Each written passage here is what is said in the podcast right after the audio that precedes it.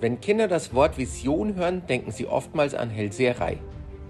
Heute haben wir uns zur Aufgabe gemacht, den Kindern beizubringen, wie wir mit einer Vision vor Augen ein Ziel erreichen können. Ein Ziel als Visionsvisualisieren ist einer der besten Schritte, den man unternehmen kann bei der Zielsetzung. Wenn man den schwarzen Gurt haben will, setzt man sich dieses Ziel und verdient in sich. Wenn man ein Haus will, setzt man sich dies zum Ziel und baut es. Das alles ist gut, aber ein Puzzlestück fehlt in dieser Kette. Konfuzius hat einmal gesagt, der Mensch hat drei Wege, klug zu handeln. Erstens durch Nachdenken, das ist der edelste. Zweitens durch Nachahmen, das ist der leichteste. Drittens durch Erfahrung, das ist der bitterste. Visionen hören beim schwarzen Gurt oder dem Haus nicht auf. Sie gehen darüber hinaus, zeigen uns, welche Art von Leben wir leben wollen. Mit einer klaren Vision vor Augen erkennen wir, was wir wirklich im Leben erreichen wollen. Wenn Sie eine Vision haben, werden Sie sich automatisch mit Leidenschaft dafür einsetzen, was Ihnen natürlich beim Erreichen des Ziels hilft. Wenn Sie Ihre Kinder bitten, Ihr Zimmer aufzuräumen, stehen die Chancen schlecht, dass Sie es wirklich wollen.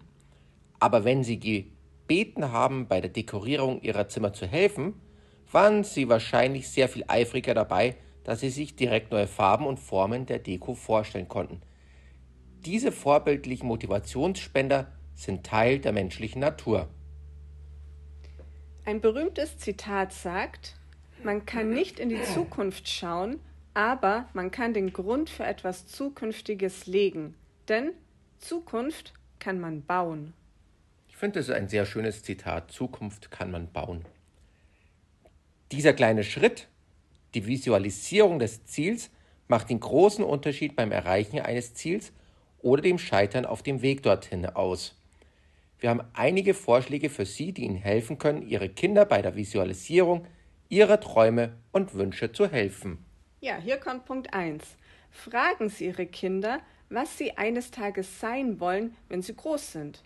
Dann sprechen Sie mit ihnen darüber, wie man dies erreichen kann. Diese Vision wird sich im Laufe der Jahre verändern, der Prozess der Visualisierung bleibt aber derselbe. Der zweite Punkt.